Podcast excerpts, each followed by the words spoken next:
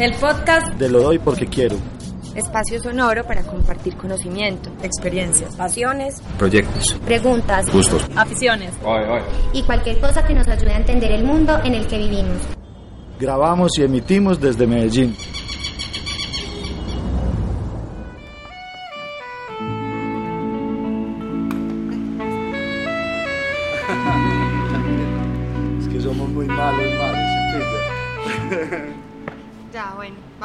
Hacernos cargo de que somos muy malos, pero lo hacemos con mucho gusto. Hoy, buenas noches, ¿cómo están todos? Eh, hoy vamos a arrancar, tratar de arrancar bien, nos vamos a presentar. Están, hablan con ustedes, somos tres personas. El nuevo formato de Hoy Porque Quiero, podcast. Eh, estamos con Simón López, Maritza Sánchez. Y Andrés Smith. Y Andrés Smith. Andrew. Y también tenemos público. Tenemos público, está Ferran. Ellos pueden preguntar si se mete una voz, era alguno de ellos. Está mi hermano Alex también. Y bueno, eh, estamos entonces con Simón López. Investigador, diseñador gráfico, investigador de gráfica popular, como, no sé, como muy andariego yo creo. Va a estar un poquito difícil lo de las imágenes, pero vamos a tratar de hacerlo, eso es algo nuevo. Pero también para que visiten los links después, y ahí ya ven las imágenes de, de, de lo que vamos a hablar hoy. Entonces, ¿qué hermano? Todo bien. Es que Andrés, Mari, gracias por la invitación y bueno, nada, qué chimba poder estar acá hoy pues como conversando sobre, nada, sobre gráfica popular, sobre la calle, sobre el barrio y todo eso que desde hace un rato pues como que me enamora y me conecta ahí. Yo pensaba así cuando veía ahora, estoy quedando pues haciendo la tarea y, y como esas cosas que uno siempre ve, que siempre le gustaron, pero no se es consciente de eso. Y, y cuando lo veía ahí como, ah, qué, qué, chimba esto, y de ahí mismo la memoria y, y de cosas que a uno le gustaban, porque a mí me gustaban bastante los stickers, las calcas, los letreros.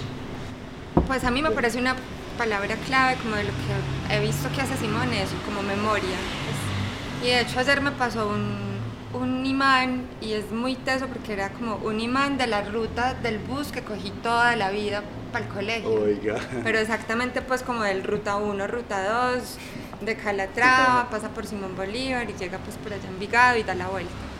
Y, y nada, es como un ejercicio que vamos a ir pues como conversando de gráfica popular, geografías, territorios, eh, imaginería religiosa, o sea, hay como un montón de cosas ahí mezcladas en la producción de, de, Simón y yo creo que desde ya la gente pues podría como escuchar esto, ir buscando, podríamos decirles que busquen que en Behance, que... Sí, está ahí una cuenta en Behance, pues es como un perfil, Simón López Roldán, eh, en, el que se, en el que pueden encontrar pues, un poco como de referentes de gráfica popular, pero también de otros proyectos así como más, eh, no sé, diría como íntimos, ¿sí o qué? Como, hay como de, unos fanzines, como unos diarios. Sí, hay, hay, uno, sí, hay como un ejercicio, unas bitácoras, pues como desde unos viajes y unos recorridos que hice y unos proyectos como más de corte comunitario, como siempre muy como muy interesado por tener diálogos como con, la, con, la, con, las comunidades que habitan ciertos espacios de la ciudad y bueno, con ellos generar como ciertos contenidos desde lo editorial, en otros momentos desde lo audiovisual. Pero venga, no se me vaya por allá, venga, devolvámonos un Va, toque. de una. Ya ahí ya pueden ir mirando, sí, ok, y vamos a ir hablando de lo que hay. Porque es que nos gusta empezar, es como tu recorrido educativo, digamos, que es de las partes que a mí me ha interesado con lo doy y que es lo que me gusta también. Entonces Va. empecemos un poco ese recorrido, colegio, dónde estudiaste, eh, sí, ok, un poquito ahí nos contás, por ejemplo, qué carrera, si empezaste otra o qué carrera tenías. Listo, de una, yo, eh, nada, pues mi formación como que en el, el, colegio fue en el Salazar y Herrera, y ahí como que tuve como un primer acercamiento, como desde el parche punk de, como de esa época, como el trueque de fanzines. Entonces, eh, recuerdo pues que llegaba ahí como un, como un montón de material y nos cruzábamos con revistas, incluso pues más que algunos fanzines en algún momento, era como, como revistas que caían de los parceros de San Joaco de la gente también que se parchaba ahí como en Santa Lucía, la Floresta y como de toda la escena patineta, ¿sí o qué? Entonces era como pillar la cara- las carátulas de los discos y un poco pillar como, no sé, Thrasher y ahí empezar a pillar pues como un montón de referentes desde tipografías y como todo este asunto pues fotográfico y encontrar como unos gestos ahí ya incluso desde lo popular, ¿sí Yo o creo qué? que Muy marcado. haber, podíamos haber sido amigos antes, yo creo. Sí, bueno, Porque nos hubiéramos cruzado, yo también, los amigos patinetos, punqueros. Sí. ¿De sí, sí. no se acuerdan? Y ese era, ese era, ese era como el parche y, e intentar entonces después como personalizar los casetos. Sí, o que Qué como las como, como, como la como las cubiertas de los casetos y después como un hazlo tú mismo de los discos porque era se compraba una torre de, de CDs y no había pues como sobres o, o como la bolsita, la bolsita era muy punky. Sí, Entonces era mejor hacerle como un sobre de papel y rayarlo y, y- y, pues como personalizarlo. Digamos que ese fue como un primer acercamiento y ya por ahí después como que la intención era poder empezar a estudiar gráfico. Mm, y bueno, nada, se dio. Em, eh, es como mi formación realmente pues profesional. Soy diseñador gráfico, pero también en algún momento tuve una, digamos que empecé a estudiar diseño industrial por una gran pregunta ahí con el tema del objeto y, el, y los objetos puestos desde lo desde, pues como desde desde el uso que le puede dar en el día a día. Entonces como que empecé a coleccionar un montón de piezas y entonces en mi casa había como un espacio que era como una suerte de bodega donde yo iba ahí archivando desde cepillos, eh, no sé, materos, eh, partes de carros que me encontraba por ahí en los puentes cuando los puentes estaban así como pues full pues y entonces era brutal ahí marcos de gafas pues marcos como de para las gafas entonces un montón de de, de piezas que detonaron como muchas preguntas y que ya después, más adelante, se convirtieron ahí como en unos objetos claves para entender como las dinámicas de ciertos sectores de la ciudad o como, no sé, como afinidades y prácticas de la gente, ¿sí o qué? Eh, también pasé por unos módulos de vestuario. Eh, Ah, qué había ahí chimba. como una fascinación porque habían unos bomboncitos pues ahí como en la facultad, pero también porque estaba brutal experimentar con lo textil. Y eso me parecía que estaba muy, muy chimba como cruzar como el objeto, como con como vestir el objeto.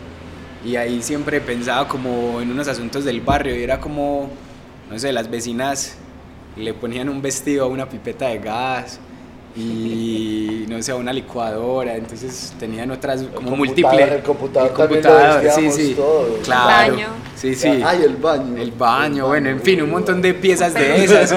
Con peluche rojo. Mm. Y Mari, ¿qué? y, y vos qué decís, María, ahí como lo del peluche y eso, sin lugar a dudas también ahí después empieza a haber como una conexión desde gráfica popular con los peluches o los pellones que abrazan como la oficina del conductor en los buses pues como más vieja guardia, que también se han ido perdiendo y que después se convierte como en una categoría de la investigación de gráfica popular, o sea, como un eje y una línea ahí temática en la que empiezo a desarrollar después como asuntos que seguro podemos explorar Uy, más adelante. Yo tengo un, un Garfield de esos que tiene los taponcitos en las manitos para pegar en el vidrio y yo le con una manga y una camiseta camuflada que corté lo vestí. Y Y, ese, capucha y todo. y lo tengo todavía, parce, igual, vestido igual. Parce, yo hice eso, yo hice eso cuando tenía por ahí 10 años. Brutal, brutal. Wow, nos, vas- nos vas a despertar todas las neuronas del recuerdo, yo creo. Tú decías, pura memoria. Memoria colectiva también. Sí, pues histórica. y lo que decía yo que es lo más chimba, como, como que es inconsciente y, y se le vuelve consciente a uno ahí de esas cosas que a uno le gustan. Yo no sé, yo tengo ese peluchito ahí todavía. Sí, yo creo que yo creo que hay una cosa, yo creo que hay una cosa, hay como un hallazgo interesante como en todo este tiempo y es que pues digamos que el, el 9 es el 6, que es como el Mm. Proyecto sobre gráfica popular. Bueno, eso. Contá que es el 9 Es, 6. el 9 es el 6, que es como el proyecto de gráfica popular en el que estaba hace un par de años. Eh, digamos que es un. se convierte como un dispositivo para la memoria, ¿sí o qué? Que es vivo. y pues que es inacabado y que, y que creo que es híbrido, porque puede tomar desde muchas disciplinas unas posibilidades como para el estudio, para poder ser analizado. Eh, y creo que es una cosa muy poderosa lo que decís, es que aparentemente es como, como que pasa desapercibido muchas piezas. O muchos objetos o muchos gráficos y es porque digamos que se convirtieron en paisaje y como que naturalizamos como las formas de producción.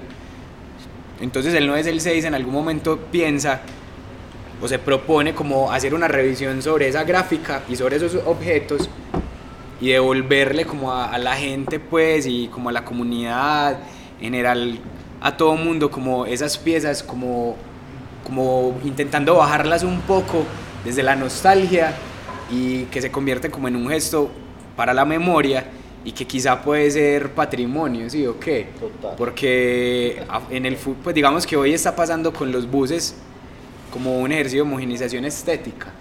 Entonces son piezas que quedan ahí como en un inventario que hablan, pues hablarán en el futuro de una forma de personalizar, de como que teníamos nosotros de personalizar y un lenguaje muy propio, ¿sí? Ok, los buses, por ejemplo, con gráfica popular en muchos lugares del mundo tienen como unas particularidades, pero hay un referente que es brutal que son los Diablos Rojo, el Diablo Rojo pues en, en Panamá. Entonces era una forma como de personalizar los buses que eran como de las escuelas norteamericanas, pero los intervenían como con unos gráficos muy poderosos, muy, pues muy coloridos, muchas luces, y digamos que acá fue como un ejercicio más en el interior. Entonces, en algún momento uno podría hablar como de las oficinas, que era el término que, que los conductores le ponían como al lugar, de, pues a la cabina, oficina, voy para era la como la oficina y oficina.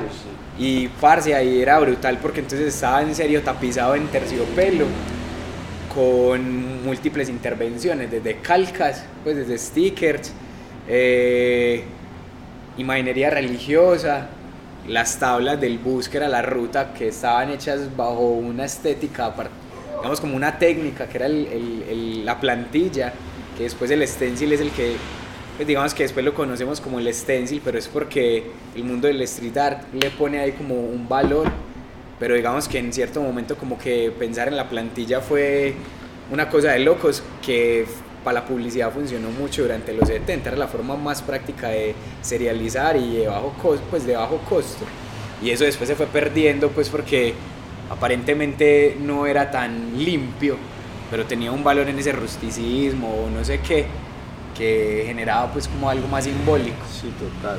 Pero No sé. es como eso también, es- o sea, hay una cosita y todo lo que explota, eso es Impresionante. Sí, ok, Es un poco. de- sí, es, y, un collage también, el hijo puta. Pero- Simón, hay como... Vos ibas a preguntar. Pero le me iba a volver un poquito también porque Ah, no terminó la historia de la universidad. Pues como que nos quedamos en que hiciste Va. también Entonces gráfico, textil. sí, gráfico, unos módulos de vestuario, unos semestres de, de industrial y participé durante un tiempo como invitado en el semillero de estética de la Facultad de Arquitectura y Diseño pues en Bolivariana, que es un- era un proyecto muy interesante porque era como, pues como una reflexión estética no desde lo filosófico, sino como desde lo práctico, ¿sí o qué? Pues como como una apuesta ahí también desde, desde como comprender cómo es el lenguaje visual y pasarlo por el cuerpo como un territorio. Y fue como una experiencia poderosa durante un tiempo. Y bueno, nada, después que la calle, la calle fue, pues la calle es, no fue, es y ha sido como mi escuela también. Porque ahí es donde he podido tener como como unos hallazgos pues y como unos encuentros mucho más poderosos de lo que la academia puede proponer, ¿sí o qué? Claro, total. Sí, yo siempre de lo doy, lo doy se montó en un bar por eso, porque Ajá.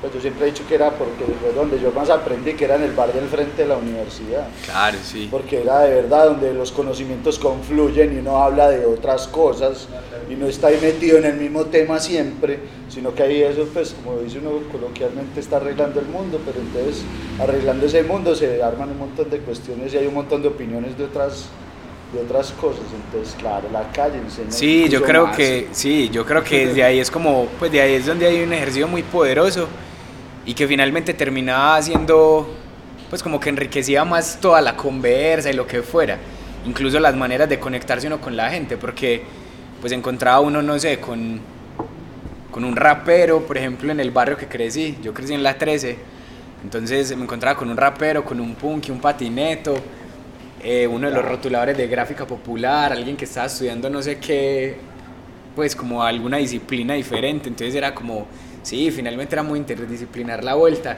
y todo el mundo tenía sus reflexiones alrededor de algún tema específico que uno ponía. Y desde ahí entonces, claro, eso es una bomba que estalla y genera pues un montón de ideas y creo que ahí es donde Ahí hay un te real ocurrió- aprendizaje pues. ocurrió- ¿Cómo se te ocurrió? Como, Pues, ¿cómo aparece?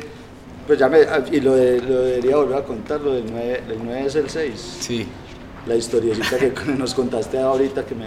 Hay como una antes. propuesta de Simón que es como nueve proyectos en nueve años y el 9 es el 6, es como Ajá. ahí el, un eje pues para hablar de otras cosas. Ahorita pues no conté en mi lista, pero tengo solo 6. Se vale, porque igual el 9 es el 6. Pero- Como son muchos proyectos, encima pero o sea, listé encima 6. hiciste voy a la hacer un lista y el chance, nueve es. Pero no, hay, hay una vuelta y es que más o menos la, el, digamos que el 9 es el 6, nace, nace como planteándome un montón de preguntas de lo que pasaba como en la academia, ¿sí? O que era como que yo estaba en un módulo de, en un módulo de tipografía y, y bueno, nada, pues como estudiando, no sé, como la escuela suiza, pues, o no sé, algún rollo ahí. Entonces, claro, yo me iba y me cogía unos libros, buscaba como información, toda la vuelta. Pero finalmente cuando yo salía a la calle, no había nada de lo que pasaba en esos libros ni en todos esos documentos. Y, y yo, pues yo me planteaba la pregunta, como bueno, pues acá esos, no sé, como esos caracteres tipográficos o esas formas de esa construcción no, no, no son claras para mí. Yo salía de la casa y cogía un bus que venía y me, ese bus brillaba un montón con unas letras muy ornamentadas, eh, pues como con ese adhesivo torna- tornasolado. Yo después hacía como un recorrido y bajaba la tabla y la tabla estaba rotulada ahí, no sé, con unas formas muy particulares, había ahí como un interlineado muy, par- como muy marcado en, en- en esa tabla de bus, entonces yo decía como, no, ese bus ya tiene una, pues ya tiene la clase resuelta de ese módulo, sí, o qué, todo bien, yo no tengo que ir a leerme nada más, creo que ahí está, hablemos sobre ese tema. Entonces yo me iba como con esas reflexiones y las planteaba como en el salón, pero pues como en, como en el espacio pues de, de, de- la academia. Y como que nada, no había un eco pues, no interesaba porque no estaba dentro de un canon estético que la academia aprobara, ¿sí o qué? Era la academia la que no. Sí, no, la academia no lo aprobaba, pero la calle tenía otras reglas, ¿sí o qué? La calle, sí, en la calle hay otras maneras. Entonces yo, yo entraba al bus y ya después me encontraba con, no sé, con la imaginería religiosa, la gente, no sé, Latina Estéreo sonando duro, la gente came- que iba a camellar entonada. El muñequito Uno, que se mueve, claro, la chicholina, la chicholina, eh, los peluches, ¿sí Y o los qué? letreros de información. Claro, sí, o que también, como el, todo el- eso. el- todo niño mayor de no sé cuánto paga, eh, pues como que toque el timbre solo una vez y si no lo arrastró dos cuadras más, las salidas por la puerta de atrás que ahí está. Entonces como todos esos elementos y yo empecé como a construir como un gran mapa y parecía como, no sé, como un, como un plan, como un plan de ataque así como medio militar, pues yo no sé, una vaina rara. Y al final como que empecé a, a entender que habían como unas posibles categorías. Entonces los buses eran como un universo solo, pues como un universo propio, muy autónomo. Después como la gráfica, pues la gráfica del barrio un poco más comercial. Entonces era como que yo pasaba por las calles, por las cuadras del barrio. Entonces uno veía como que la gente personalizaba su, su tienda con un discurso propio. Era como la tienda de, de Chepe, ¿sí o qué? Entonces todo el mundo llegaba, era de Chepe, no sé qué tan. Y el man ponía unas frases que construía con su familia. Y había unos discursos. Y claro, entender que esta gente no tiene el suficiente poder adquisitivo para comisionarle a una agencia de branding pues, la marca, ¿sí o qué? Pero ese hazlo tú mismo y, y funciona. Hay quien dice que no, que después empie- pues ya no sé, ya pasa el tiempo y después como que algunas marcas empiezan a retomar estéticas de lo popular y con, como con el auge del lettering que tuvo la ciudad y el mundo en general, eso empezó como a plagar ciertos sectores socioeconómicos de la ciudad en los que eso no estaba. Sí, ok, entonces uno llegaba, no sé, encontrar gráfica popular en Laureles o en el Poblado o en ciertos espacios de la ciudad no, no era normal. claro. Sí, ok, pero de un momento a otro llegó y con una estética de lo que hacían los rotuladores en los 50. Sí, ok, entonces uno dice, ah, bueno, ahí hay un oficio muy poderoso detrás que podemos echar mano de él y como retomar elementos. Y ahí empezaban a salir como más categorías, los impresos, que eran como los volantes de brujos y servicios eróticos y sexuales en el centro, que también detonan como otro universo brutal desde los formatos, desde, el- desde los textos, pues como desde el contenido, desde la manera de la entrega, Yo que son siempre, pulpos. Yo juro, siempre me soñé un afiche lo doy en esa estética, ¿cierto? Yo siempre, o sea, yo lo dije casi todos los nueve años, o sea, como coger esas, incluso lo sigo diciendo. Hay que Yo quisiera hacer uno, hacerlo. pero es que además tenemos una risográfica que se llama La Bruja, o sea, no puede ser más perfecto. Ahí yo está. lo pienso todo el día y sabes que me desanimó un poquito que salieron los de Tarot. Ajá. ¿Has visto Ah, que eso sí, forma Sí, sí, como ya es, un, ya es un carta, ya Ah, es carta. sí, ya ya es es tamaño carta. El formato es carta ya.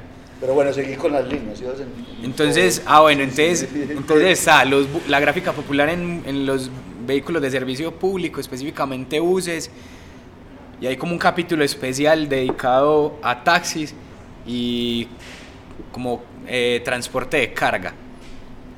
Ese, ese capítulo está dedicado a un rotulador que es como un genio, pues, un personal que admiro, porque se han cargado desde, no sé, desde los 60 más o menos, en diseñar tipografías y pues fue quien, pues es el hombre que está detrás de la imagen de la mayoría de compañías de taxis de esta ciudad. Tax El Rey, Tax San Diego, Cope Bombas, Individual, Andaluz. Y es un personaje que encuentro durante los procesos de investigación y con el que decido trabajar en un momento y que probablemente podamos profundizar porque hay un trabajo que es como, una, un triángulo de oro, podríamos así decirlo, es como una muy buena juntura entre un proyecto que fue referente para mí, que fue popular, pues que es referente todavía para mí y para muchas personas en el país y afuera, que fue popular de lujo. Un proyecto de Bogotá que nació en el 2001, donde se juntaron tres gráficos y empezaron a rastrear también gráfica popular, pero en Bogotá, y que después hacen, digamos, como una serie de proyectos muy interesantes desde apuestas museográficas, en términos editoriales, eh, producción de, pues sí, como exposiciones, luego conferencias fuera y todo. Y hubo un momento en el que nos juntamos y pues una invitación que también nos hacen y desarrollamos un proyecto textil eh, para la producción de una colección de camisetas eh, con gráfica popular de taxis y de buses de Medellín que se comercializó pues en Japón y en, y en Inglaterra. Acá llega como un bloquecito de esa, acá llega como un- una parte de ese lote. Y fue pues una cosa muy chimba porque era son explicarle, mostraste sí, son las que les mostré ahorita y era poderle contar a Omar por ejemplo que es el man que está detrás de los rótulos el genio pues detrás de los rótulos que su trabajo se iba a ir a, a Japón. Wow. y su respuesta fue como Japón el hueco Sí, o qué, porque el man tenía esa- ese referente cuando iba en el metro, que pillaba ahí en todo Sí, el hueco el centro comercial, que decía Japón el hueco y tan. Entonces eh, fue ahí un ejercicio muy bacano de sacar un mapa y decirle como viejo, pues o sea, el trabajo va a ser este recorrido, como va a cruzar esta geografía. Y entonces fue comprender desde ahí también otras posibilidades. Yo quiero preguntar un poco más sobre eso, cómo es la gente detrás de la gráfica popular, por la gente que vos has conocido. Ahí hay como, como unos ejercicios como muy orgánicos de experimentación, de colaboración, de, de despojarse también como de la titularidad de la obra, pues como eso no está en, claramente no está en la base de datos de eh, la Cosa Nacional de Derechos de Autor, pues, pero eso está expandido por todo el país, porque va el camión de carga, porque van los, los buses. cómo es esa, cómo son ellos, cómo son estas personas con las que vos tuviste contacto y qué piensan de, de eso, de la autoría, de su autoría. de- es que son como Yo re creo, generosos. yo creo que ahí, ahí hay como un asunto muy brutal y es que como que ha- hay una escuela, o bueno, había una escuela, y había una escuela, cuando digo esto es que el país, en el país, digamos que e- esa era la forma de hacer publicidad durante muchos, durante, pues digamos que era como el camino de lo, de- de lo publicitario durante muchos años, entonces como que habían unos procesos de formación que tenían algunos de ellos en academias, sí, o que como que muchos mencionan como yo estudié en, Bella, en, en, la- en una facultad de Bellas Artes, o yo hacía cursos, hacían, eh, pues hacían formación de esta que era como por correspondencia, sí, o qué, que mandaban revistas, eh, ellos hacían, ellos hacían, mandaban de vuelta como sus trabajos, los certificaban y les devolvían un, un diploma. Entonces era como, son calígrafos eh, y, toda esa, y toda esa vuelta. ¿Qué pasa ahí con la academia actual? Que como que no reconoce en realidad que había un proceso de formación. Y habían como unos clubes, o sea, decir que hay club, no sé, como un club de literatura, un club de gente que se sienta a dibujar y eso. Esta gente, con esta gente pasaba en los 60, en los 70, y se reunían en serio a producir como contenidos y obras, ¿sí o qué? Porque habían como dos líneas, una desde lo comercial y uno como más desde esa visión, como desde las artes, como es, no sé, de las, de las artes plásticas, por así decirlo, como lo planteaban ellos.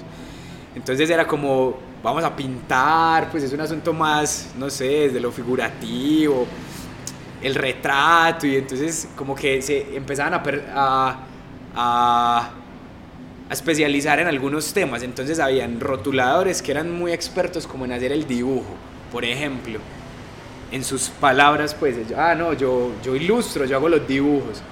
Pero este man es el duro en hacer las letras y este man es el calidoso en el que hace la letra cursiva.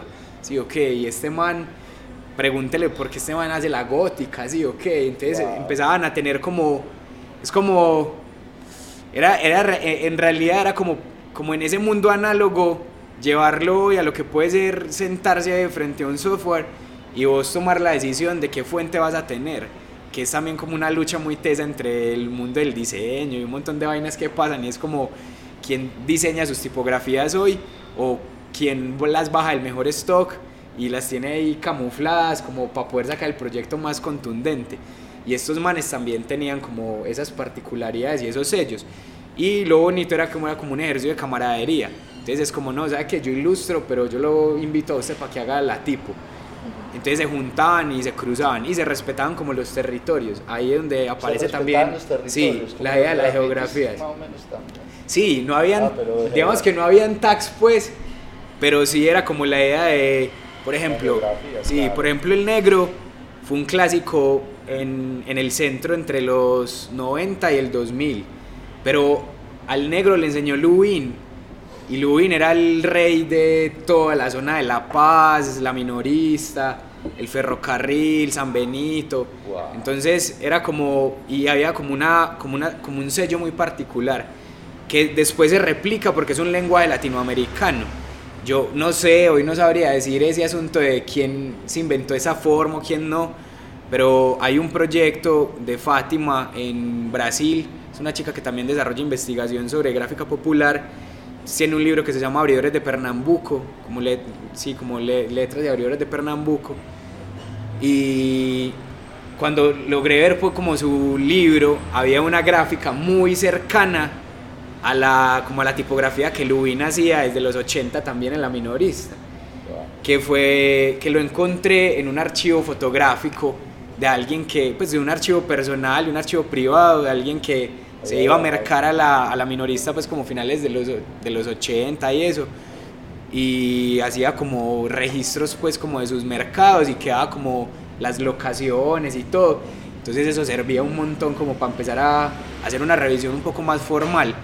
Y el Eh, fileteado porteño se parece un montón a, a las Claro. estéticas de las chivas, pues como del eje cafetero. Yo no sé dónde Ujú. más están muy presentes, pero son como estéticas súper similares y vaya uno a saber pues como cómo llegó. Seguramente de ¿Cómo allá ese para acá, tránsito? porque eso es de tiempos del lunfardo por allá, pues. Wow. Claro, Bien. total. Y como incluso la construcción desde las, desde las herramientas.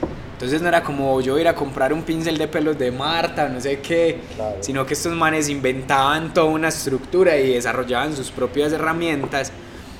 ¿Qué pasa, por ejemplo, con la chiva? Y, eh, ellos tienen un, pues como es un asunto de la geometría, ellos desarrollan, por ejemplo, sus propios, el compás.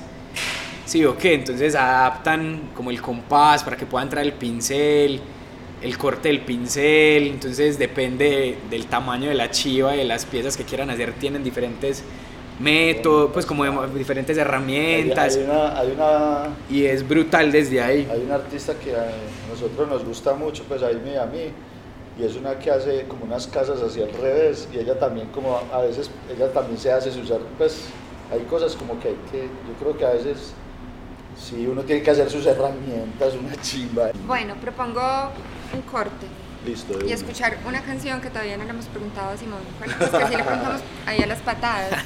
¿Cuál? Si ahorita era quemar ropa, imagínense en este momento. Sí, ok, no, no, pero podemos escuchar Boom Boom de John Lee Hooker. Es pro blues. La vamos a escuchar acá, pero insistimos en que no la pueden escuchar quienes están escuchando, sino recurrir al enlace que las vamos a poner en la descripción por derechos de autor. El podcast, el podcast, de lo- el podcast. El podcast te lo doy porque quiero. Espacio sonoro para compartir conocimientos. El podcast de lo doy porque quiero.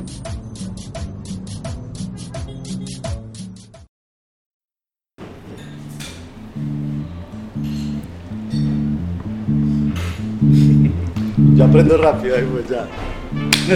Ahora sí. Bueno, entonces volvimos, ¿cierto? Y volvemos, a ver, porque quería recorrer un poquito por dónde íbamos, ¿cierto? Estábamos en, en que todo esto estalla a raíz de una idea tuya en la universidad, que incluso la universidad, la academia no, no le para bolas, digamos, de alguna forma, pues sí qué y nacen todas estas ramas que se siguen abriendo y se van a seguir abriendo y, y como dijiste ahora, como es abierto, se seguirán abriendo también, quién sabe para dónde, sí o qué. Y estábamos hablando de, de los nueve proyectos que preguntó Mari, Ajá. ¿cierto? Y el 9 es el 9 y como ese asunto místico que parece ahí, yo eh, aquí El 9 es el 6. El 9 es el 6, perdón. Y bueno, pero el 9 es el, el 9 es el 6 y todos estos 9 que hay por ahí, ¿sí o qué? Entonces, Sí, sí, sí. María había preguntado los 9 proyectos. Pero si querés los enunciamos Hay como como- para que quede la... ¿O qué? Hay como un orden ahí en el que Simón los enuncia, que es la construcción de un alfabeto. Moravia Paten. Sí, patente. Eh, de Racamandaca, Infalible. Omar Agudelo en el 43 Salón Nacional de Artistas. Arqueologías. ¿Qué? Arqueologías. Arqueologías desobedientes. Eh, las salidas por la puerta de atrás, deme el gusto de atenderlo y llegamos al 9, es el 6. Ajá. Entonces, ¿cómo empezamos? ¿De atrás para adelante?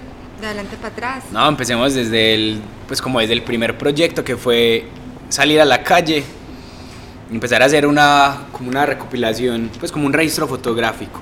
Como me tardé alrededor de un año haciendo fotos en diferentes espacios, como de la ciudad. Eh, nada, creo que fue un ejercicio juicioso, era como generando unas rutas por maps y logrando pues como registrar eh, como unos gráficos puntuales que me interesaban.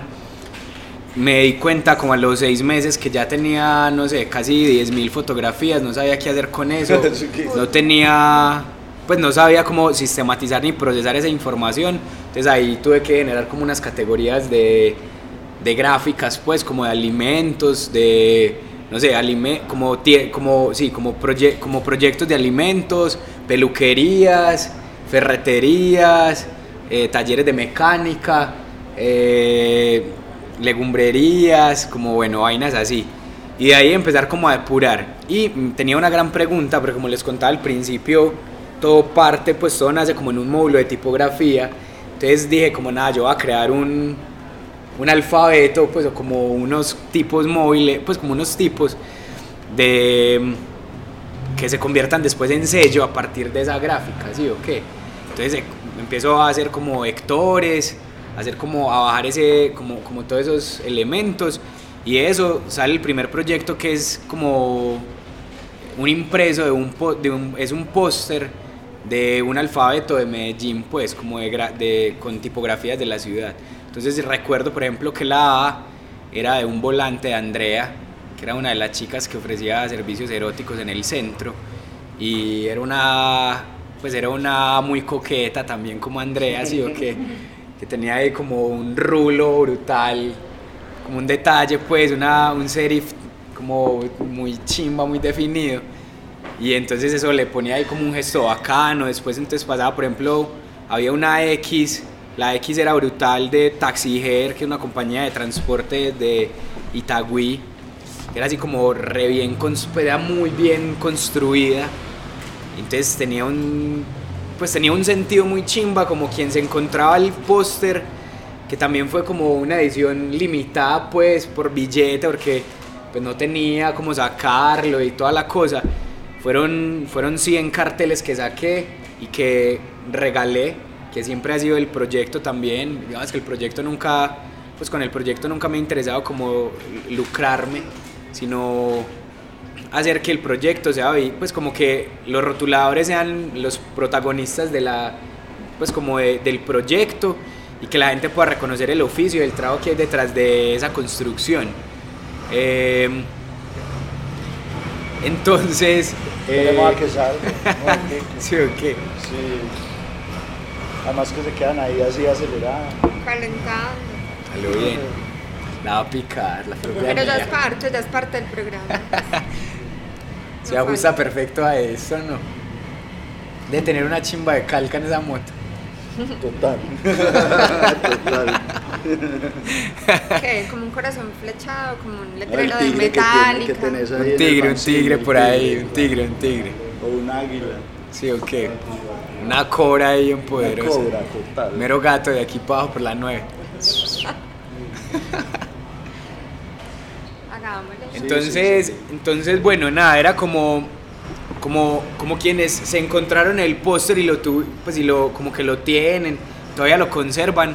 Es bacano porque como que en el tiempo y ahí volviendo a, esa- a ese gesto de la memoria era como ah, parce, es que la C era la de una tienda que quedaba por por el velódromo.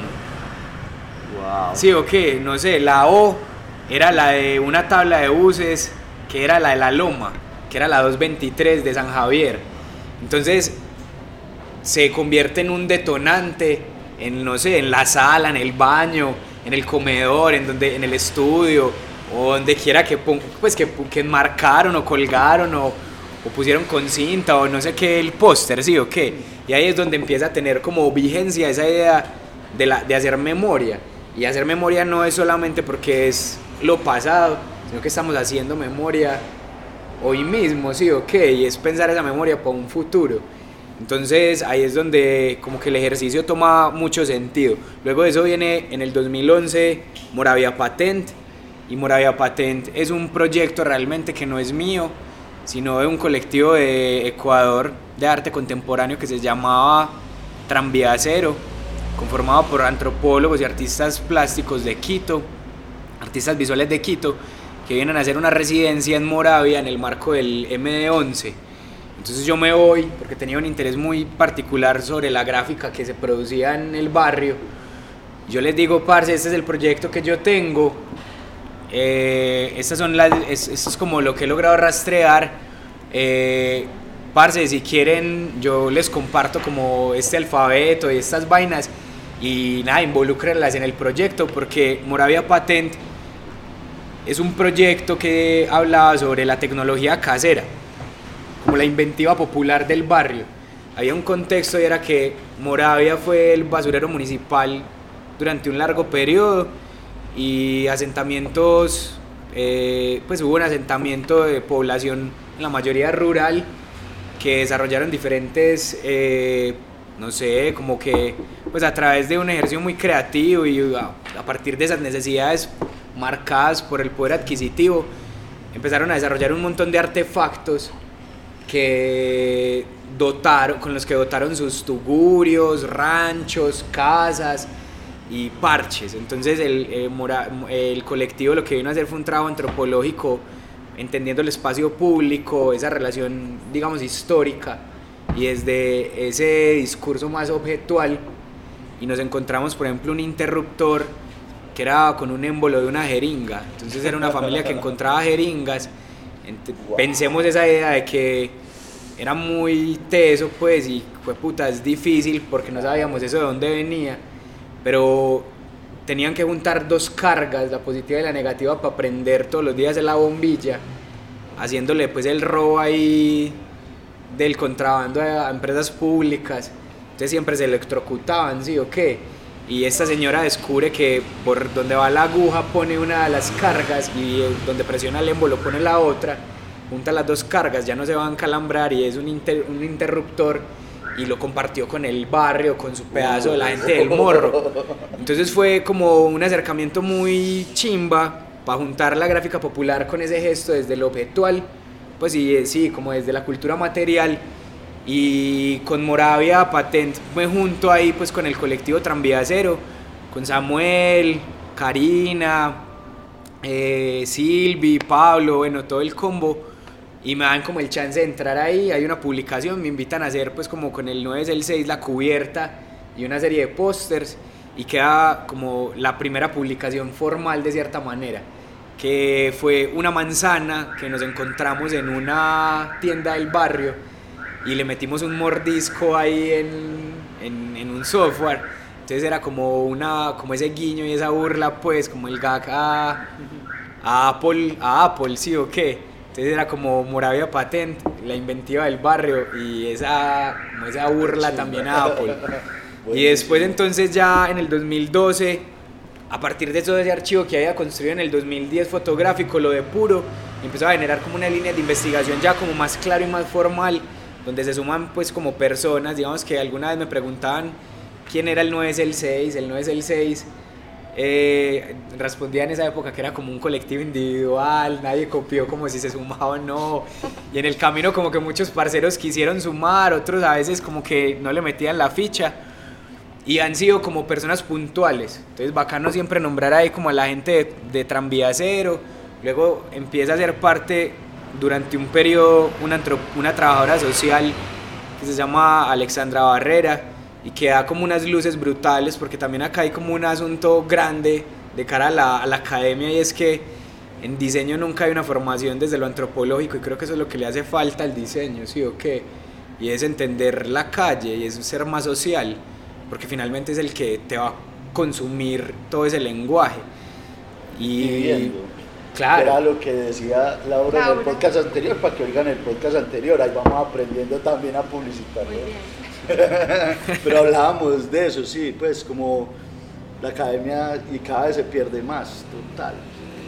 Sí, como que todo se trata de vivir, pero la que- academia lo saca uno de la vida y lo pone por allá en otros lugares, pues como academicistas, Entonces- de hacer papers y no sé qué. Total, entonces ahí, ahí digamos que llega, entre el 2012 y el 2013 llega Alexandra Barrera, eh, es una trabajadora social de la Antioquia y entonces claro, trae como toda una teoría pues antropológica muy chimba que se pasa a una apuesta gráfica, ¿sí o qué? Entonces claro, digamos que como que el universo se amplía y se logran Y el entender discurso se fortalece. Claro, total. Y entonces como que el mapa es mucho más amplio y ahí como que la visión es expandida y es como la posibilidad de poder tener unas relaciones más claras con la gente.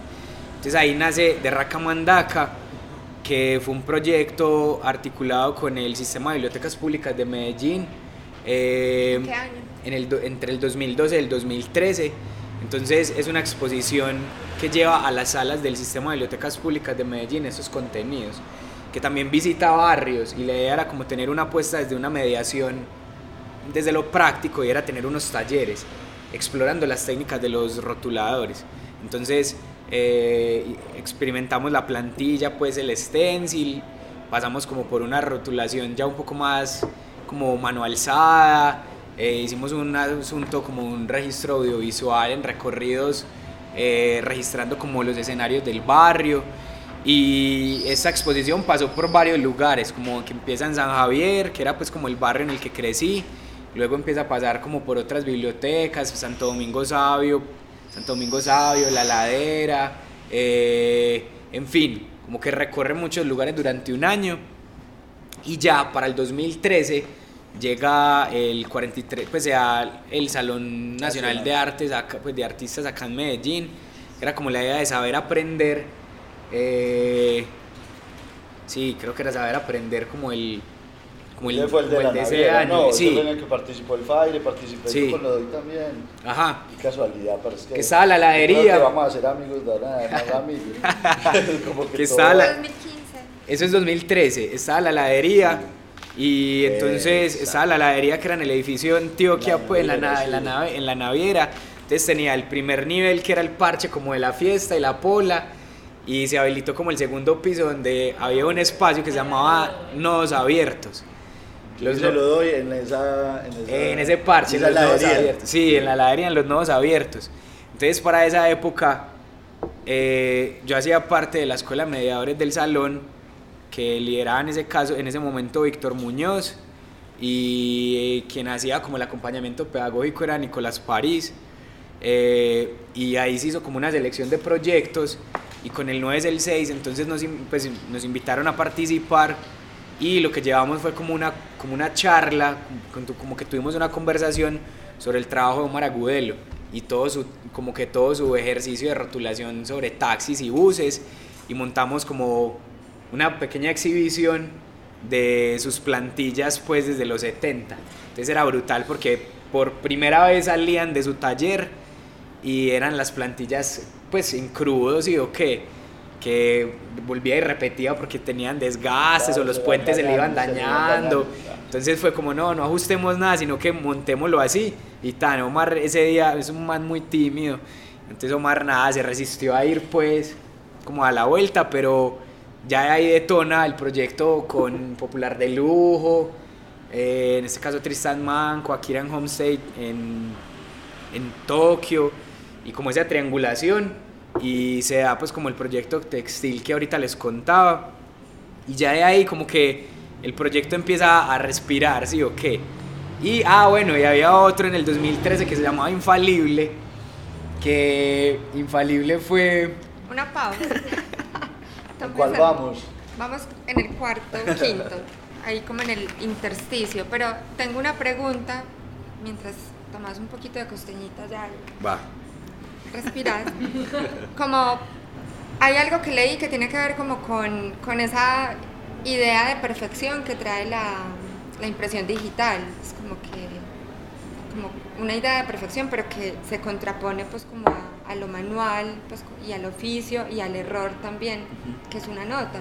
Pues como cómo juega, cómo jugás con esos dos formatos o con esas posibilidades, o no son dos, pues porque son muchas y muchas texturas y muchos errores y, muchas formas.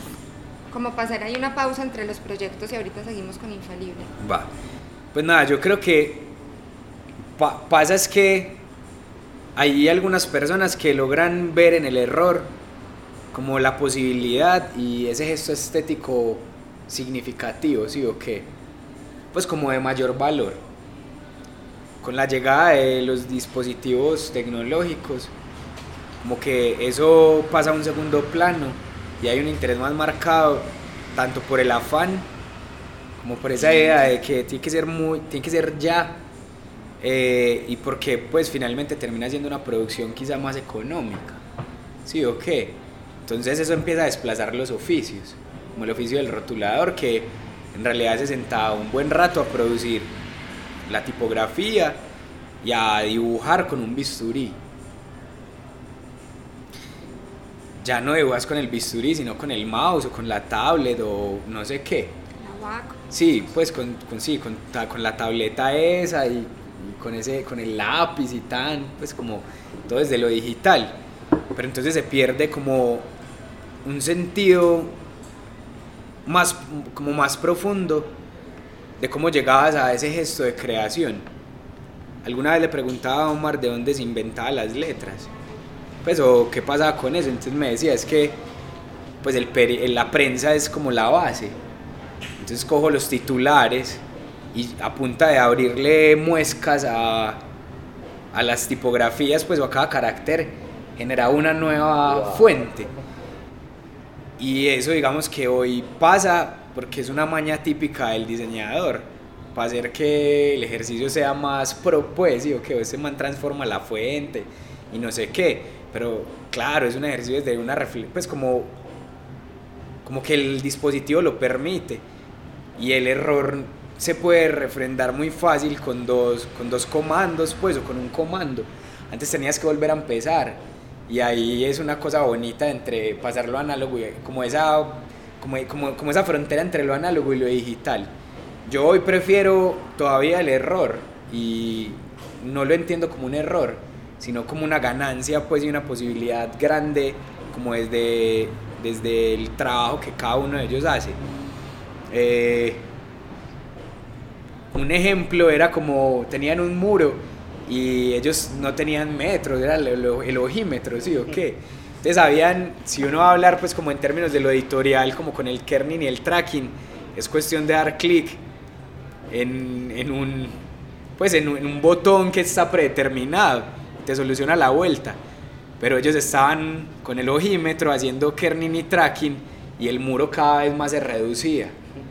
Sí, o qué. Entonces yo, no sé, no tenían el chance de que la palabra que seguía era V y A se podían juntar, sino que era la Z con una R y estaban en altas, pues, y era como, mierda, esto aquí no hay solución. Más pequeña, sí, o qué. O la pongo en minúscula y todo bien, no pasa nada. Nadie va a decir nada, nadie va a reprochar, ahí está. Y creo que ahí es donde estaba la magia, ¿sí o qué? O incluso en las formas del, de, las, de, de escribir las palabras.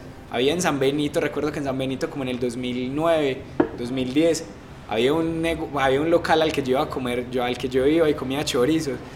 Y era chorizo Lai, L-A-Y, sí o qué, y era como el chorizo más saludable del centro. Como una vuelta así. Padre, yo a Y mí nadie- nunca- a- me acordaste una historia para volver a. A mí nunca se me va a olvidar bajando del transporte del colegio de la estrella y un letrero vertical en una columna de hamburguesas, pero decía hamburguesas con N y B pequeña y sin H. Y yo veía ese letrero todos los días. Y era así como un, ya como un show, ¿dónde vamos en las hamburguesas? Muy sí, sí, o sea, como, como todo ese tipo de detalles, sí, o qué. Y pues y eso hoy, pues el mundo digital hoy no lo perdona, pues no, no, no perdonaría eso. Y no encontraría en eso una posibilidad de, de, de dotar de sentido una experiencia diferente, sí, ok, y de hacer... Y ellos tenían como sus propias reglas que respetaban. Jime, voy a hacerlo bien esta vez. ¿Puedes repetir? Ellos tenían sus propias reglas y que respetaban y como que seguían en el momento de hacer las cosas. O era muy experimental todo. No, yo creo que hay unos, ah, ah, pues digamos que eso iba a depender del, del rotulador, sí o qué. Por ejemplo, el, el negro era muy, pues como muy desprevenido, como que el ejercicio que hacía era más desprevenido. Entonces el man, no sé, acababa un trabajo, iba, se sentaba, se fumaba un cigarro, se tomaba unos guaros, o pues le pagaban de uno y se compraba media o unas polas. Y después se parchaba al frente del local y decía como, ay marica, me faltó una... sí, o qué, como, ay, me faltó una parce ahí, no, bueno, todo bien, eso ya quedó listo. Ya, sí, o qué. Y habían otros que, claro, eran más, form pues era como un ejercicio más formal, sí, ahí tenían un método como más claro. Entonces sí, sí, sí hacían un boceto y lo, lo pegaban con cinta ahí al lado. O sea, tenían otra forma como de, de, de sentir como, pues, o de llevar su oficio. Lo, lo, lo bonito de todo era que, como le decía ahorita, había como camaradería. Entonces era como, cada uno se respetaba su estilo y, y, y le echaba flores al otro, ¿sí o qué? Yo, pues, eso me parece una nota aquí, me parece brutal, como que yo nunca escuché comentarios de como de mal gusto entre ninguno, sino que era como, no, parce, sabe que de tal calle para allá es el barrio mío, y de tal calle allá tan, y parce, si me dicen de tal lugar, yo le chuto el, el camello a, no sé, a tal, y era bonito, y era como, parce, si no tenemos la pintura, entonces, hey, te llamo, porque claro, es un, es un negocio que también se fue, pues fue bajando a medida que ese asunto digital entró y pasó claramente con Omar y los rótulos de los taxis. Era más fácil hacerlo en vinilo adhesivo en un plotter de corte que encomendárselo a Omar si no tenía la plantilla, ¿sí o qué? El man se iba a demorar mucho más rato.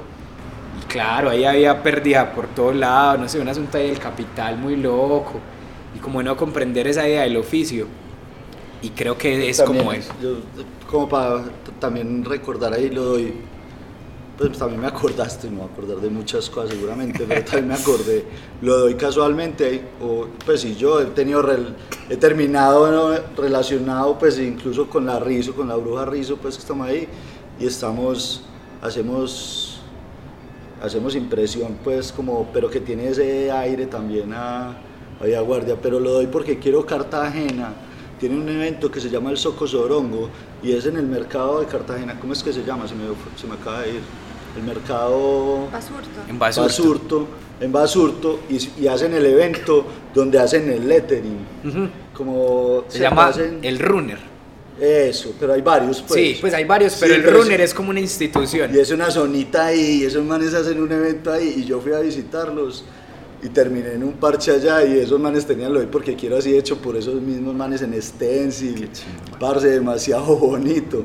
Pero lo que, a lo que voy con eso también es que estos manes son los que hacen lo doy, que son unos jóvenes que encuentran también como, como un amor a esos, a esos oficios y los rescatan, que es el otro caso, es el de la linterna también, que también terminamos en una charla pues con lo de la bruja con ellos y es como hay como una cosa ahí de rescatar también estos oficios, que es de lo que estás diciendo. Yo, eh, nos falta hablar de varios proyectos y, llevamos un montón de tiempo, pero tengo dos preguntas.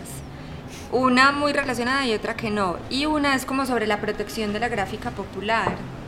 Pues eso no es por ley ni, ni por mandato nacional, o sea, eso es como un patrimonio local que se va tejiendo con cosas como las que vos haces, pues como eh, como investigador y como apasionado de estos temas, pero estas cosas que están haciendo estos pelados en Cartagena, eh, el lettering, que a mí me, es como un término que me hace mucho ruido porque es como una tendencia como de gentrificación de, pues puta, uno está en una ciudad y es como estar en cualquiera, porque todo está uniformado y los letreros son todos iguales y es como, no sé, estoy en un café en cualquier parte, pues en Buenos Aires, en Medellín, en Nueva York, ¿esto dónde es? Y estas diversidades en estas estéticas y, gráficas populares, ¿cómo se protegen?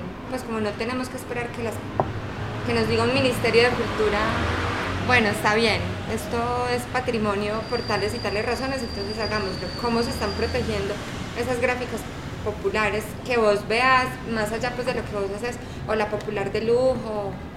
Yo, yo creo que pues es, es una pregunta muy poderosa y se ha planteado desde diferentes proyectos de investigación.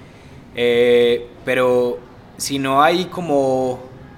Yo, yo creo que quienes hemos estado detrás de investigaciones de gráfica popular, uno de los objetivos es como registrar, rescatar y, y a partir de eso poder hacer como una protección de un archivo que finalmente va a terminar pues va a terminar por no sé por extinguirse de cierta manera porque claro, va mucho más rápido el mundo digital que ese ejercicio desde lo análogo.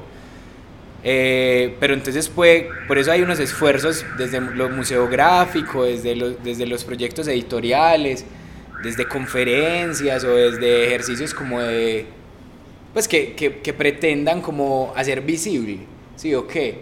Como, como, esos, como esos proyectos de la gráfica. Alguna vez, pues como en un artículo de un libro que se llama Ojo al Aviso, de Ana Lucía Garcés en de, de Ecuador, de Ana Lu, había como un artículo que abría también como el texto sobre esa pregunta de lo patrimonial. Y ahí entra como esa idea también de la homogenización estética que grandes instituciones, corporaciones y eso, como que sin, sin una comprensión clara de lo que significan esos lenguajes, como que terminan por romper esas dinámicas. Pasaba ya como en el centro histórico de Quito, hoy está pasando acá, por ejemplo, con el sistema integrado de transporte.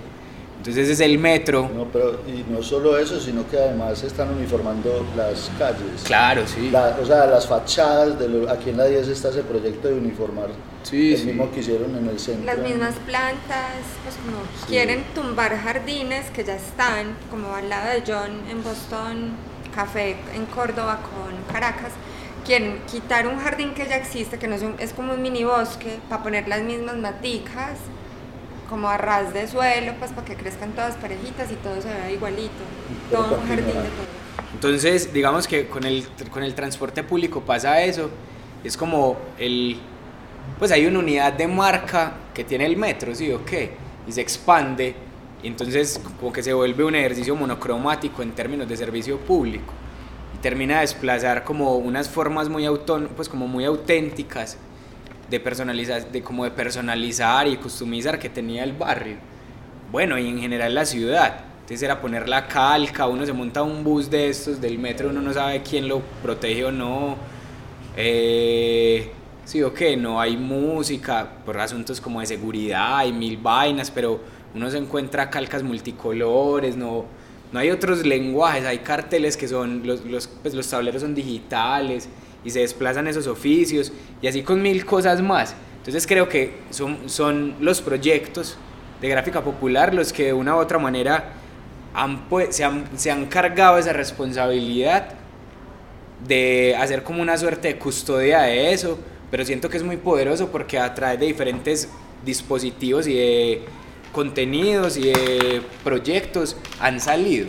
Entonces ahorita lo ponía como eh, popular de lujo con sus proyectos expositivos, editoriales, con sus participaciones en Pechacucha, lo que ya he venido contando del proyecto mío, eh, todo mono eh, en Barranquilla con diferentes proyectos que han, lo, lo han hecho, tanto recorridos, hay una tienda pues que con diferentes productos digamos que rescatan como esa gráfica y así es de pues en toda Latinoamérica, ¿sí? o que pasando desde México hasta Argentina pues entonces en México nada más hoy que es ayer 9 hoy no sé eh, justo por esta semana eh, por primera vez en Ciudad de México está la exposición de Sensacional de Diseño Mexicano, que es uno de los primeros proyectos de gráfica popular que empieza a hacer como investigación un poco formal y por primera vez llega a Ciudad de México luego de recorrer diferentes países pues y ciudades en el mundo,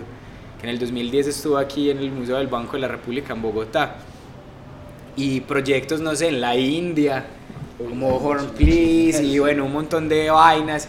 Entonces es un montón de gente rescatando como esa gráfica, pero creo que ese es como el camino, porque no hay, no sé, como políticas públicas o proyectos así desde la oficialidad, que pues desde el oficial, Que que se encarguen de rescatarlo pues, o decir como no, vamos a tener un barrio solo dedicado a este tipo de asuntos, o como que la gráfica de esto, o sea, que se procure de esta manera, no sé, creo que va desde ahí. Pero bueno, Bueno, Simón- infalible.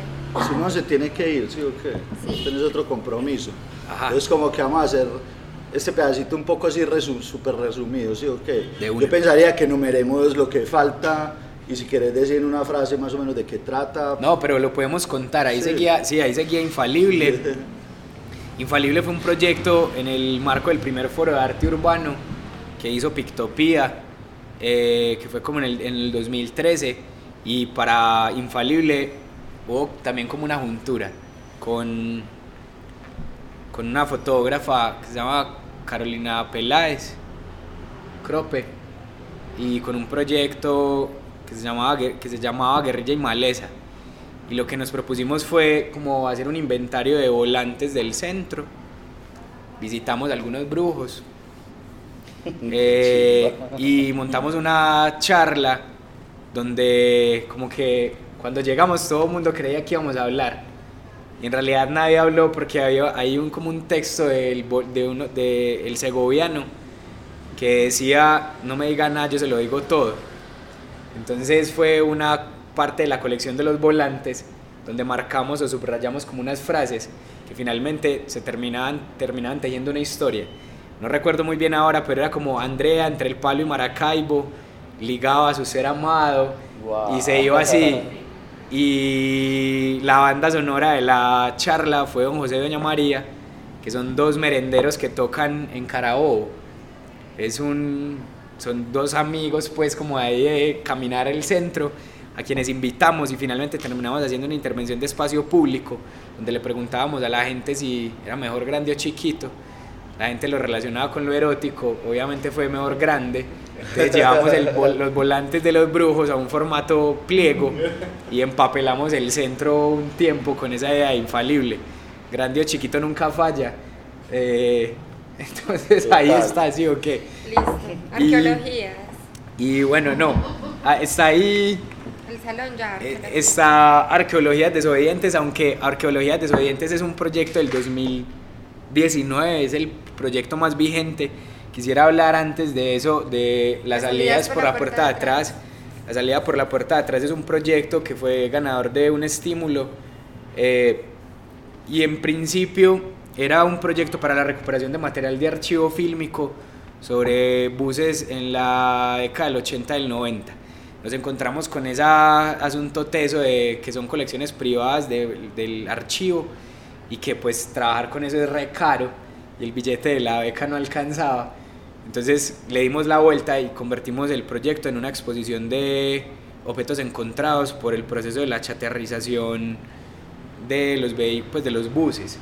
Hay como un antecedente y era que eh, justo para la fecha del proyecto se declaró como la no circulación de una compañía de buses en Itagüí que salía. Y por bus, por, por bus, eh, le condonaban con una alianza de una empresa privada solamente la tercera parte de uno de los nuevos buses que pues que eran como no sé más sostenibles o no contaminaban o mil vainas entonces montamos una exposición que tenía eh, objetos encontrados tanto fotográficos como piezas que sacamos de San Germán de los talleres de San Germán ahí al lado del Cerro El Volador como registradoras eh, lu- lunas que son espejos que eran redondos que tenían en las esquinas. Eh, bueno, nada, muchas piezas, la bola de, la bola de billar, obje- pues, piezas así en general de los buses que se rescataron y que montamos. De eso tenemos como una pequeña publicación que era un fanzine que se convertía como en una guía introductoria a la exposición eh, y como unos imanes de tablas de buses pues que por ahí habitan muchas casas y cocinas de gente. Ya aquí va a quedar habitando porque nos trajo una de regalo para la. Y bueno, ese fue, ese proyecto lo hice con, pues lo hicimos Natalia Gil, que es una comunicadora audiovisual que desarrolla eh, proyectos pues como más desde cine, pero como de corte antropológico, eh, sí, como desde antropología visual pues y como más etnográficos. Y también hay un proyecto, un producto de eso que es un pequeño material audiovisual, pues, intentando recuperar parte de un archivo y gráficos, pues, que registramos como en el camino. Eh, luego de eso viene, eh, Dame el gusto de atender. Deme el gusto de atenderlo, que fue una invitación del proyecto de, las, de Casas de la Cultura para hacer como fue como que la casa una casa de la cultura tenía una como una gestora que se quería soñar proyectos que conectaran la comunidad en realidad con lo que pasaba dentro de las casas y yo le propuse como que pudiéramos recorrer la comuna 5 y la 6 que es Castilla y Pedregal y hacer una serie de, de fotografías cada día. Por esa época muchos parceros estaban ganando residencias y estaban yendo y yo no pues yo como que no le apuntaba a ninguna dije como esta va a ser mi residencia y se va a llamar residencia en la nube. Abrí Instagram y durante un mes publiqué cada día una foto como con un copy o con un pequeño relato y la residencia realmente fue en la nube, sí o qué, y todo el mundo se podía conectar y bueno, fue parchado porque fue encontrar como oficios, desde zapateros, eh, otros rotuladores que no conocía, eh, y nada, se da ahí como una interacción por ese gesto como de la georreferenciación.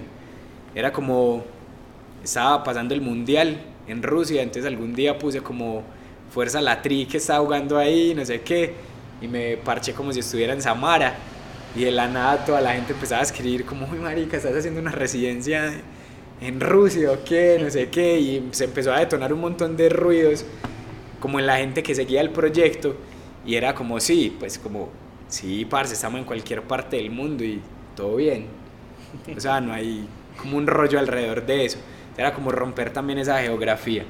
Y yo creo que ya ahí eh, la arqueología desobedientes, que fue como el último proyecto que, que desarrollamos este año, junto con una antropóloga que se llama Mónica Saldarriaga y era una gran pregunta que los dos teníamos sobre los objetos de la cultura material.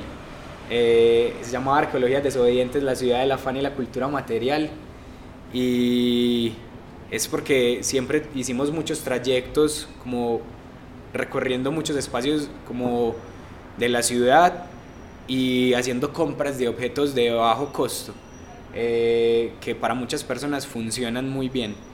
Eh, y en ese afán, como que gran parte de la, no sé, de la población, pues o como de quienes recorremos la ciudad, no vemos como una posibilidad de encontrar ahí unos objetos que pueden ser de colección y que bueno, que también son útiles pues y funcionan.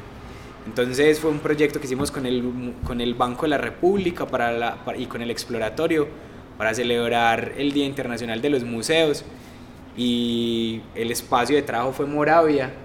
Volvimos Ah, después, de, wow, chimba. después de un buen tiempo, volvimos al barrio y yo empecé, yo estaba empezando a ahorrar para ir a- al Mundial de Qatar. Entonces había comprado una, una alcancía, una Copa del Mundo.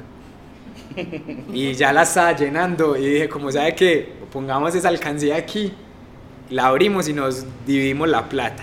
Éramos como 15, nos tocó de a 4 lucas. Y cada uno con esos 4 lucas tenía que hacer, pues, hacer, eh, poder hacer un encuentro de esa arqueología desobediente. Entonces decidía si compraba un objeto, si compraba un servicio, si se ven, si vendía otra, si se vendía de alguna manera y cómo hacer una deconstrucción de unos objetos que ya uno se encontraba. Yo, por ejemplo, ahí me encontré una navaja suiza en mil pesos, que es pues una muy buena réplica vaciada en como en un poliestireno, eh, como, sí, como en un polímero, y es una peinilla. Tiene siete peinillas y un espejo por mil pesos, y entonces es una chimba de arqueología, ¿sí? o que es una chimba de encuentro. Y eso, cómo lo transformamos y le damos otro valor y otro sentido. Fueron dos sesiones recorriendo el barrio, haciendo las compras, haciendo como un entendimiento de esos hallazgos a la luz pues como de esa etnografía. Y bueno, nada, salieron baffles para como, como, un, como un bocé, pero a partir de una caja con un como con una corneta de, de plástico, pues de juguete, eh, como unas bolsitas de, de, de ñisqui con imaginería religiosa, eh, botellas con agua bendita que no es agua bendita y que se convertía ahí como en un trago pues ahí medio afrodisíaco. Eh, una caja como con objetos para caballeros que se querían ir a vender a un negocio ahí en Junín, en fin, como Hay una- una bomba pues. Hay una onda que también me pasó una señora que conocimos muy querida, Jayo, que es española, y alguna vez la visitamos y en la casa de ella nos mostró una, era, ¿cómo era que se llamaba? Eso tiene un nombre, porque y ella recoge y le regalan como recuerdos de los lugares, pero que sean así como que requieran el esfuerzo más grande para hacerse, pero que no sirven para nada. y que son, ahora sí tiene un museo, no, ¿cierto? Tiene un museo de, de aquí se llevó una chiva así una cosa, o sea, ahí había otro asunto y era como que no valiera lo que, lo que vale, o sea, es imposible que valga lo, al precio que lo venden, Ajá. porque el esfuerzo es tan grande para hacer eso. Y tenía de acá, tenía una chiva así toda llena de cosas en cerámica y ya en ese contexto uno era como, ay, pucha, o sea, es que lo que vale hacer eso en tiempo, en dedicación, en pintar la mano y te la venden por nada, ¿sí o qué? Y ella tiene un museo. Qué Pero chido, eso tiene un brutal. nombre, yo averiguo y te lo paso. De porque- una, va. Porque Tengo una ella lo han idea. llamado. Pues como que de pronto todo el mundo está esperando que hablemos más y más y más del 9 es el 6, pero no hablemos de eso, pues dejémoslo ahí como para que la gente esculque en la popular de lujo, eh, no sé, o hacemos otro episodio un día, no sé, pues porque creo que también vale la pena hablar o dejar abierta pues la pregunta acerca del 9 es el 6, que yo creo que es como por lo que te reconoce mucha gente. No sé, está muy mala la idea. No, ¿O vos no, no, hablar? me parece que está bien, Porque tenemos igual. otras preguntas corticas y ya llevamos mucho tiempo, vos tenés afán y La ciudad del no afán. sé.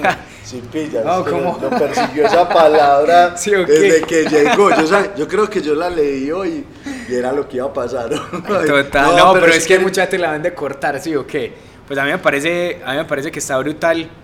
Si hacemos otro episodio en algún momento, una chimba, ¿sí o qué? así. Pero entonces, ¿cómo cerramos? Cerremos Sí. más bien terminando la lista y Ya, ya. terminamos la lista y Sí, solamente ah, bueno, falta listo. el 9 es el 6, pero pues bueno, pues como Y que la gente Ok. indague o... Sí, pues, o como, no, como quieran cerrar, cerrábamos, pues todo bien, Tenemos, no sé. tenemos dos preguntas, pero yo tengo una Listo, chiquitica va. que es como otro oficio.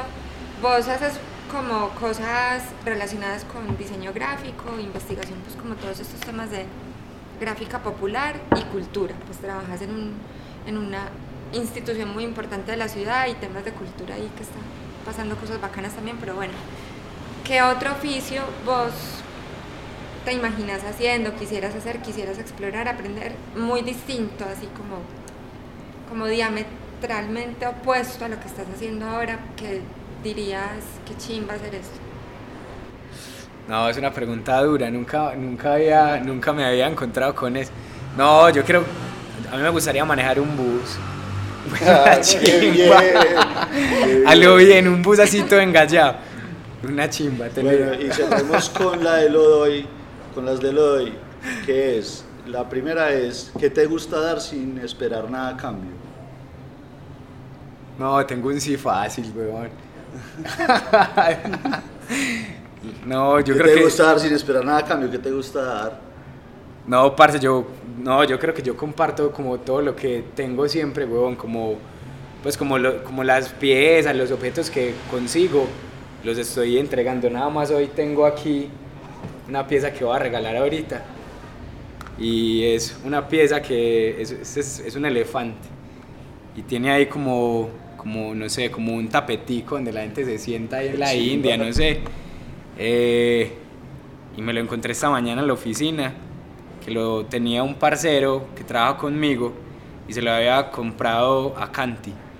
Canti es un otro parcero del centro que es un muy buen curador de piezas de de como de muchos tesoros que la gente del centro deja en, en- en su reciclaje o, o que desecha, pero que Canti ve en él muchas posibilidades.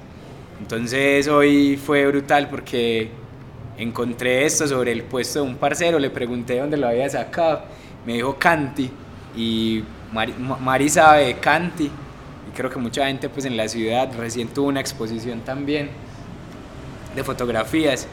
Entonces es brutal porque como que es hacer un tránsito también de los objetos y dotar de sentido como esas piezas. Yo no soy cercano a los elefantes, pues el elefante que vi estaba muy mal en el zoológico Santa Fe hace un tiempo yo creo, pero bacanos y a las personas que conectan con esas piezas pues uno puede como identificarlas y poderle entregar. Entonces creo que siempre total. estoy rotando como tesoros y creo que es eso. O sea, como pequeños tesoros que encuentro, esos son los que estoy dispuesto a regalar. Listo, y la segunda, no me la vas a responder, la vas a pensar sin afán.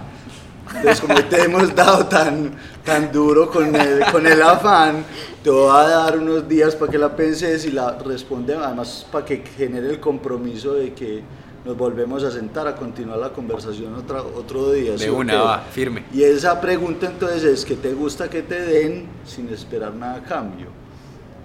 Ya, cerramos antes de que haya, la piensas sin afán y en el próximo capítulo Sí, la va. respondemos al final para que tengan que oír todo el podcast. De una, va. Listo. eh, Brutal. Muchas Andrés. gracias. Parce Andrés, gracias. Qué moral. Mario, gracias, parce, por la invitación. El podcast Te lo doy porque quiero. Espacio sonoro para compartir conocimiento. experiencias, pasiones, Proyectos, Preguntas gustos. aficiones. y cualquier cosa que nos ayude a entender el mundo en el que vivimos. Grabamos y emitimos desde Medellín.